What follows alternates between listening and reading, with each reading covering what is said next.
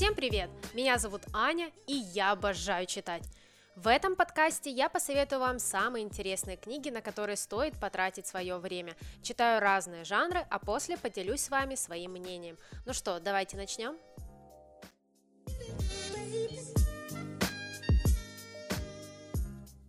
А в этом эпизоде я хочу рассказать о самых необычных и даже самых странных книгах, которые я когда-либо читала.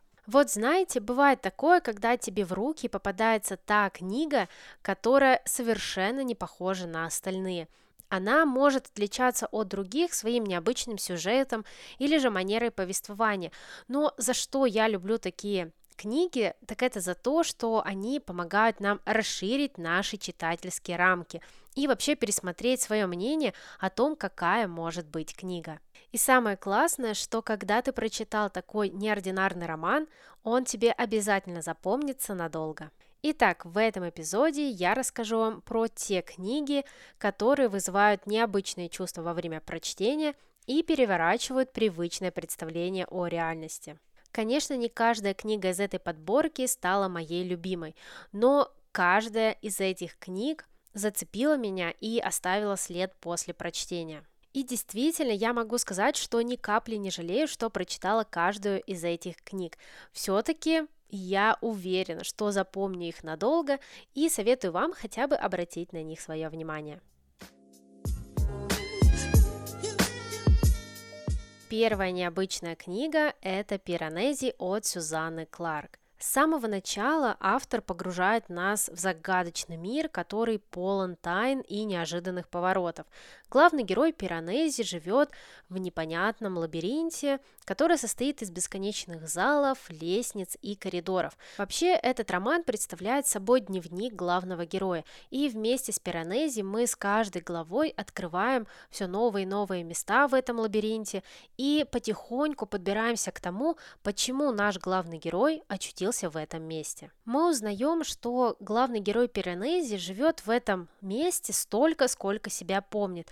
Он постоянно исследует помещение, делая пометки в своем дневнике, а раз в неделю встречается с другим. Это тот человек, который также делится с Пиранези своими наблюдениями.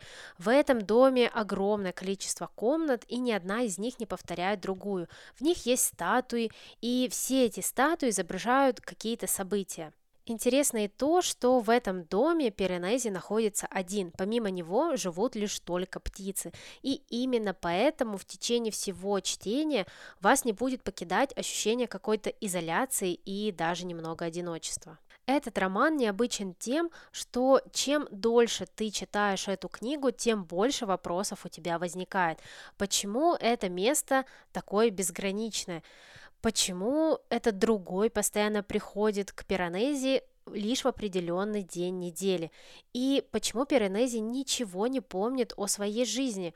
И как он вообще здесь оказался? Сюзанна Кларк очень мастерски вплетает в свое повествование различные отсылки.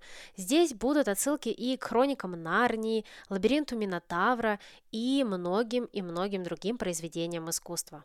Вообще, этот роман мне очень напомнил какой-то пазл, который читатель должен сам сложить и разгадать, увидев полную картину происходящего. Честно говоря, я довольно долго привыкала вот к этому повествованию и к самому сюжету, но мне здесь очень помогла аудиокнига, и вам я тоже советую, если же вам с первых страниц совершенно не зайдет – этот роман или вам будет его тяжело читать, обязательно попробуйте послушать его в аудиоформате. Я уверена, так вам чтение дастся намного легче. И, конечно, где-то в середине романа как главного героя, так и читателя ждет неожиданный поворот, который перевернет все с ног на голову. Мне невероятно понравилось то, что читатель вместе с главным героем будет распутывать вот этот вот клубок тайн, и постепенно мы вместе с Пиранези догадаемся об истинном положении вещей. Ну и, конечно же, стоит сказать, что мне невероятно был симпатичен сам главный герой Пиранези,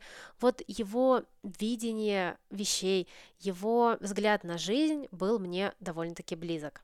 По итогу хочу сказать, что роман Пиранези меня очень впечатлил. Здесь есть и атмосфера загадочности, мистики, философские размышления, необычный главный герой и, конечно же, очень и очень странное место, наполненное загадками. Пиранези – это тот роман, который завораживает тебя с первой же страницы.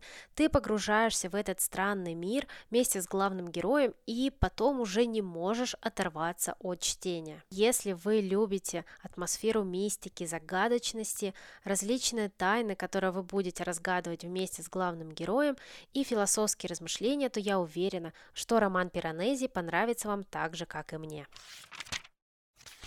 Следующую книгу я прочитала буквально вчера, и она называется «Думаю, как все закончить», а ее автор Иэн Рейд. Вообще именно вот эта вот история полностью оправдывает свое место в подборке самых странных книг, которые я когда-либо читала. По сюжету главная героиня едет в машине со своим парнем Джейком знакомиться с его родителями.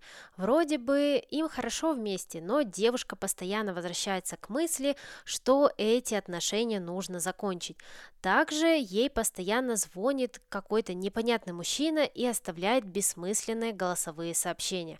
И на протяжении всей книги автор как бы подкидывает нам детали мозаики, которые только в самом лишь финале сложатся в общую картину. Сначала мы вместе с девушкой и Джейком очень долго едем к его родителям. Дорога кажется невероятно долгой, валит снег, ну а разговоры – это какие-то бессмысленные, странные монологи. И сам читатель постепенно проваливается в эту гнетущую, даже порой страшную атмосферу. И вы можете спросить, ну а что тут такого необычного? Знаете, для меня показалось странным само то ощущение, которое я испытывал во время прочтения. Да и сам автор очень умело накаляет атмосферу. Например, главные герои едут в машине и рассказывают друг другу какие-то странные, даже порой жуткие истории.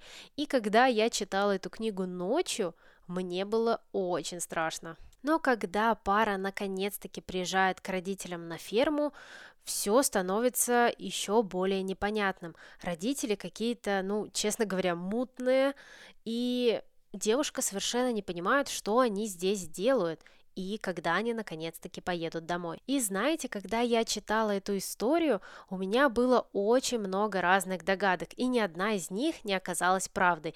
Лишь в самом, в самом финале, наверное, на последних двух страницах, все наконец-таки стало на свои места, и я поняла, что вообще имел в виду автор. И знаете, вот когда ты прочитал эту книгу до конца, хочется начать ее читать заново, чтобы вот открыть для себя вот все эти детали, которые ты не замечал во время прочтения. Книга «Думаю, как все закончить» представляет из себя хороший психологический триллер, который читается за один вечер, и читатель полностью погружается в эту тягучую, жуткую атмосферу, но знаете, эта книга и правда не для каждого, на лайфлибе у нее довольно-таки низкий рейтинг, всего 3,5 из 5, и я могу понять тех людей, которые поставили ей не очень-то высокую оценку. Да и написана эта история довольно отрывисто. Здесь такие короткие рубленые предложения, и в самом начале мне было читать довольно-таки непросто, но потом я влилась в чтение, и, знаете, вот по итогу, даже не знаю, вот эта книга и правда очень-очень странная и необычная, но все-таки я ни капельки не жалею, что ее прочитала. И в течение всего прочтения я думала, что что-то здесь не так. Вот у меня постоянно вертелась эта мысль в голове, но я не могла понять, что именно не так в этой истории – а потом оказалось, что не так здесь абсолютно все. И самое интересное, что в этой книге нет прямых ответов на наши вопросы. Автор здесь идет совершенно другим путем. Он раскидывает подсказки, маскирует намеки и подкидывает нам детали, ключевые детали, казалось бы, в самых неожиданных местах. Но по итогу книга довольно-таки депрессивная и несет в себе такую вот мысль про одиночество. И, наверное, я бы не советовала ее читать, когда у вас э, непростой период в жизни. Мне кажется, что вот такая тяжелая, гнетущая атмосфера может выбить читателя из колеи. Кстати, у этой книги есть экранизация от Netflix, поэтому если вы не хотите ее читать, но ищете какой-то необычный фильм на вечер, то я думаю, что эта история вас зацепит. Все-таки здесь и правда очень нестандартный сюжет, и я думаю, развязка вас удивит. Так что если вы не боитесь необычных, нестандартных и даже порой пугающих книг, то я советую вам обратить внимание на историю «Думаю, как все закончить». Мне кажется, что прелесть этой книги даже не в том, как она описана, а в том, сколько загадок в ней зарыто. И самое интересное – это их разгадывать и вообще докапываться до того, что хотел сказать нам автор своим произведением. Следующая необычная книга понравится любителям фантастики, и это проект «Ава Мария» от Энди Вейра. По сюжету главный герой просыпается на космическом корабле в компании двух трупов. Он ничего не помнит, ну а повествование этой книги будет вестись в двух временах. В настоящем, когда главный герой пытается понять, что он вообще делает на этом корабле, и в прошлом, на Земле. Это будут такие флешбеки, из которых мы узнаем, что главный герой делает в космосе и какая у него миссия. Если честно, то мне не очень хочется рассказывать вам слишком много про сюжет этой книги. Все же, как по мне, самое интересное здесь самому узнавать, что же происходило с главным героем и что же ждет его впереди. Но хочется сказать, что проект Ава Мария представляет из себя интересную смесь э, фантастики, и научных фактов. В этой книге и правда довольно много цифр, формул, разных понятий из физики и других точных наук. Но если вас это не смущает и вы любите космическую фантастику, то я уверена, что эта книга вам понравится.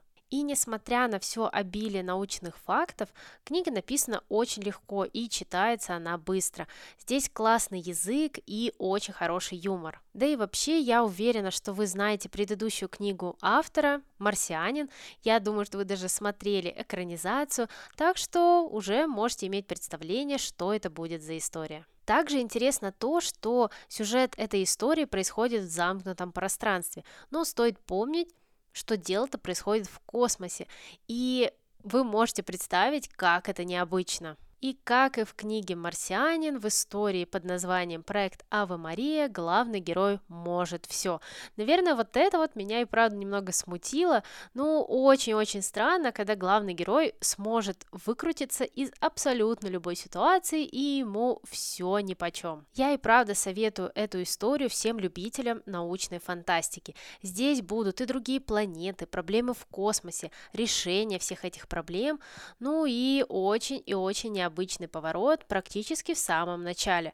Несмотря на все вот эти вот восторги, несмотря на все положительные отзывы на ютубе, на лайфлибе, эта история просто не мое. Но я уверена, что она обязательно найдет своего читателя, и если вы любите вот такие вот космические приключения, то я уверена, что проект Ава Мария захватит вас головой с самого начала. Мне и правда немного обидно, что я не могу рассказать вам больше про эту историю, но мне честно хочется сохранить для вас вот эту интригу и даже буду советовать вам не читать аннотации на лайфлибе, например, потому что они кишат спойлерами.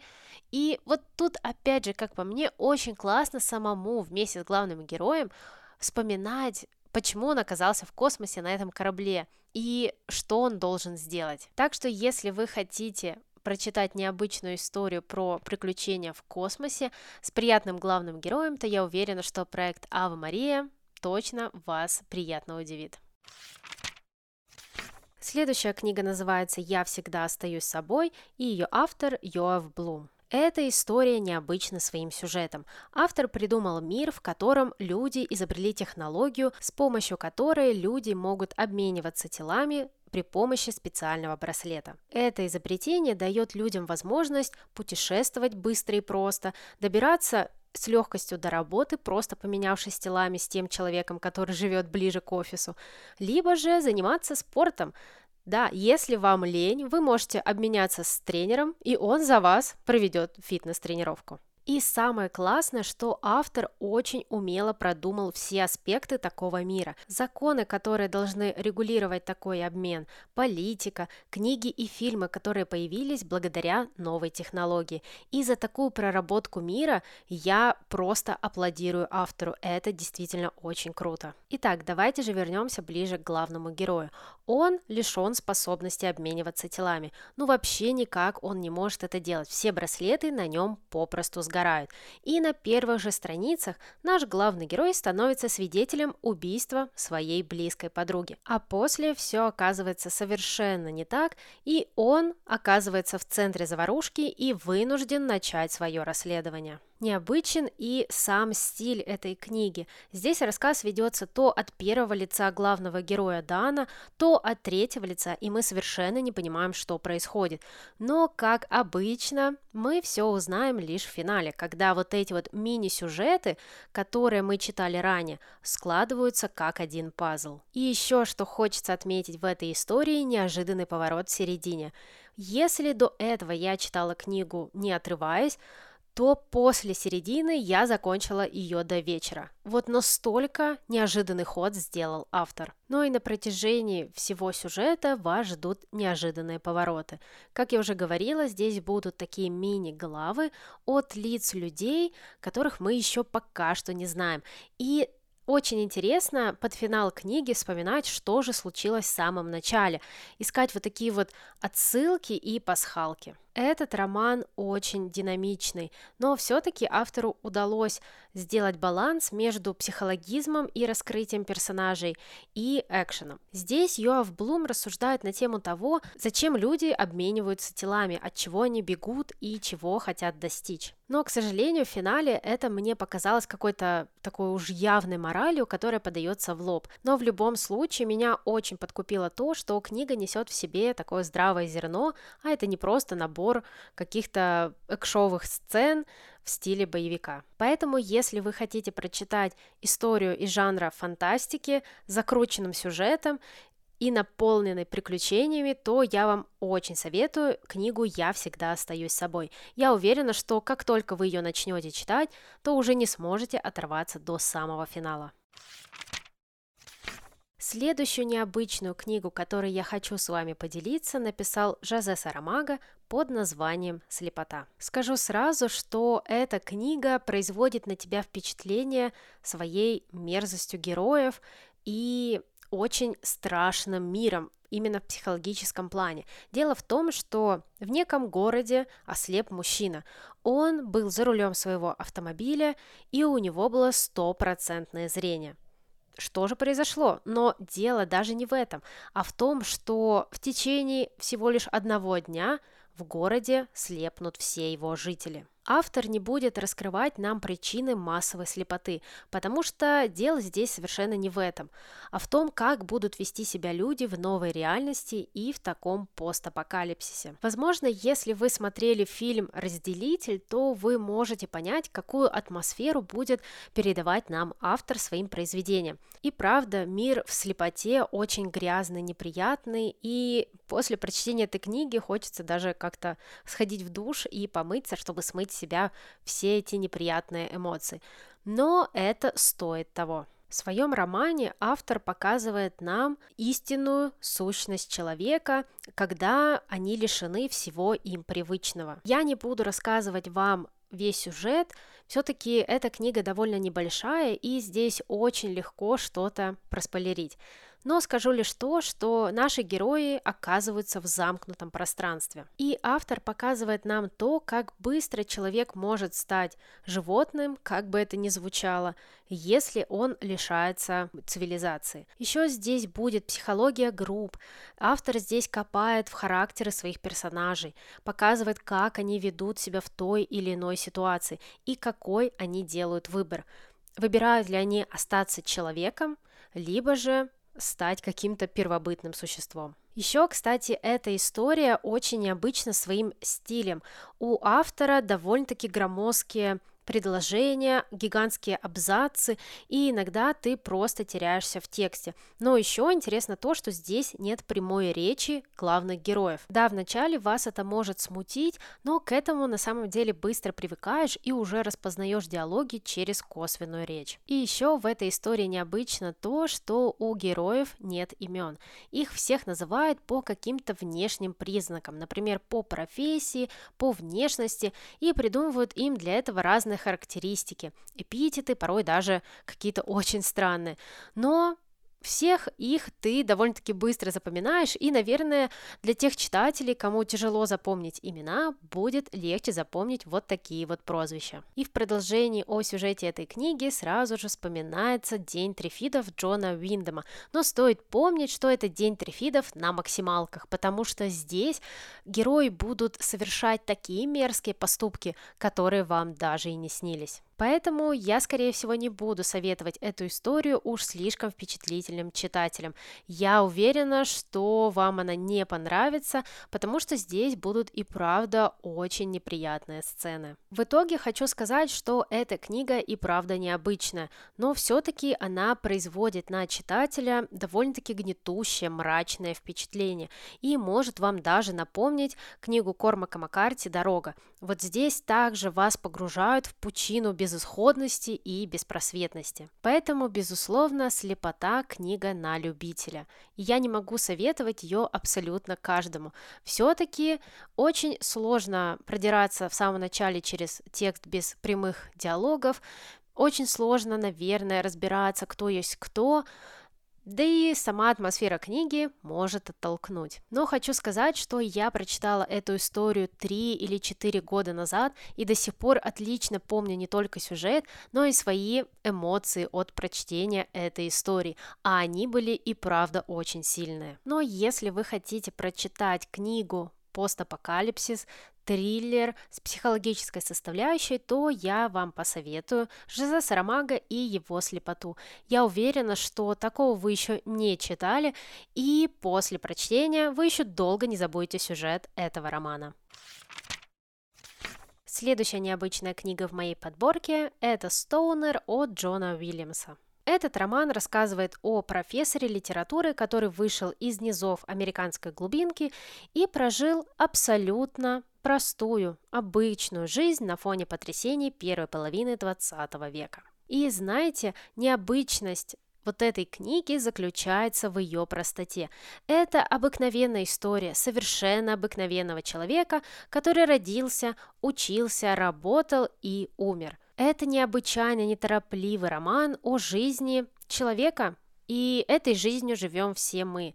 Вот знаете, это, наверное, одна из тех книг, где нет абсолютно никакой загадки и накала сюжета. Здесь все просто и понятно с самого начала. Наш главный герой всю жизнь подстраивается под обстоятельства. Сначала несчастливый брак, после разлад с дочерью и конфликт на работе. И все же в нем жила вот эта страсть и рвение. Сначала он поступал, по-моему, на сельскохозяйственный факультет, чтобы обучиться новым способам ведения хозяйства. Но на втором курсе у Стоунера случилась любовь с большой буквы. И именно она навсегда определила направление его жизни.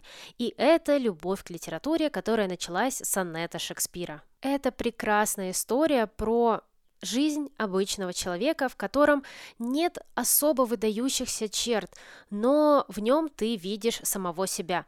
Да, правда, Стоунер не отличался ни силой характера, ни склонностью к каким-то решительным действиям, но все это не помешало ему отстаивать свою позицию на факультете. Конечно, в этой истории не будет резких поворотов сюжета, выдающихся героев или какого-то неожиданного финала, который перевернет все с ног на голову. Но на самом-то деле этого и не нужно, и книга сама по себе производит на читателя очень сильное впечатление, как раз-таки своей простотой. И знаете, после прочтения этой книги у тебя внутри бушуют противоречивые эмоции. С одной стороны, ты понимаешь, что главный герой, он довольно-таки серый человек, который, ну, в принципе, ничего не добился. У него не было э, такой любви к жизни, силы воли, но с другой стороны, то, как он был верен выбранному пути в самом начале, пути неизвестному, неожиданному, одинокому, и это тебя и правда поражает.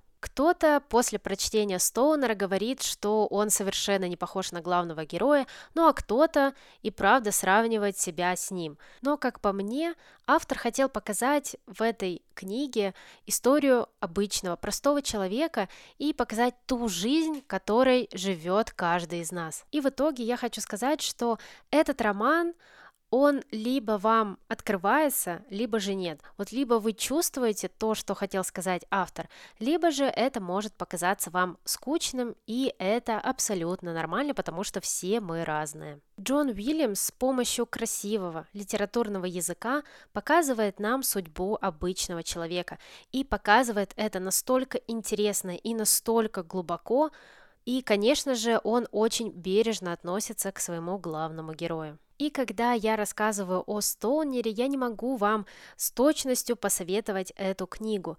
Все же она довольно-таки своеобразная. Но все же, если вас заинтересовала аннотация, заинтересовал мой отзыв, то попробуйте, как я обычно и говорю, хотя бы первые 50 страниц. И после этого вы уже сможете решить, нравится вам Стоунер или же нет. Это прекрасный, тихий, светлый роман, полный грусти и тоски. Но эта книга и правда западает в сердце, и я не ожидала, что она настолько мне понравится. Последняя необычная книга в моей подборке – это «Полиция памяти» от японской писательницы Йока Агавы. Перед вами антиутопия с очень необычной сюжетной линией. На небольшом острове постоянно исчезают вещи. Фотографии, ленты для волос, музыкальные инструменты и так далее. Но все это происходит не просто так, ведь у людей стирается память о всех этих предметах. И чтобы обеспечить полное забвение, существует полиция памяти, которая может ворваться в дом и уничтожить абсолютно все малейшие следы уже исчезнувших предметов – а также эта полиция может забрать людей и даже целые семьи непонятно куда. Но даже в такой ситуации существуют те, которые не забывают ничего. Эти люди хранят в памяти то, что уже пропало на века. Таким хранилищем была, кстати, мама нашей главной героини, которая, когда была еще жива, доставала из своего секретного места маленькие предметы, например, ленту для волос, и рассказывала о ней дочери. Общеизвестно, что человеческая память подчиняется определенным законам, которые в конце XIX века вывел ученый Эббингаус. Сильнее всего мы запоминаем то, что сопровождается эмоциональным подкреплением или же повторяется из раза в раз. Но остальная информация очень легко забывается. Уже через час мы забываем 60% любой полученной информации, а через неделю в памяти останется не более 10%. Но Йока Агава задается вопросом, что будет, если решение о том, что забывать, а что помнить, принимается за вас – и постепенно, изо дня в день, из жизни жителей этого острова уходит то, что они любят. Даже иногда может уйти то, без чего они не могут жить. И именно так, постепенно, очень медленно стирается их личность. Кстати, в этой книге есть отсылки на классические антиутопии. От 1984 здесь вездесущая тайная полиция, а от книги 451 градус по Фаренгейту здесь будет массовое сжигание сжигания книг. Этот роман полностью японский от начала и до конца.